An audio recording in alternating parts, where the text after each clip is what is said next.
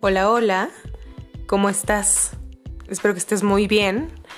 Y antes que nada, gracias por acompañarme en este nuestro podcast. Quiero contarte un poco de cómo surge la idea de alimentación y cultura.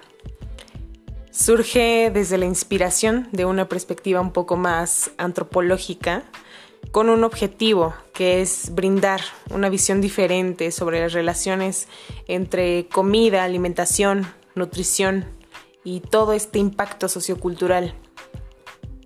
Quiero agradecerte por esta nueva y divertida experiencia donde yo, Andrea Rocha, junto con un par de invitados, espero que podamos llenarnos de curiosidad por la comida, las culturas y todas sus historias.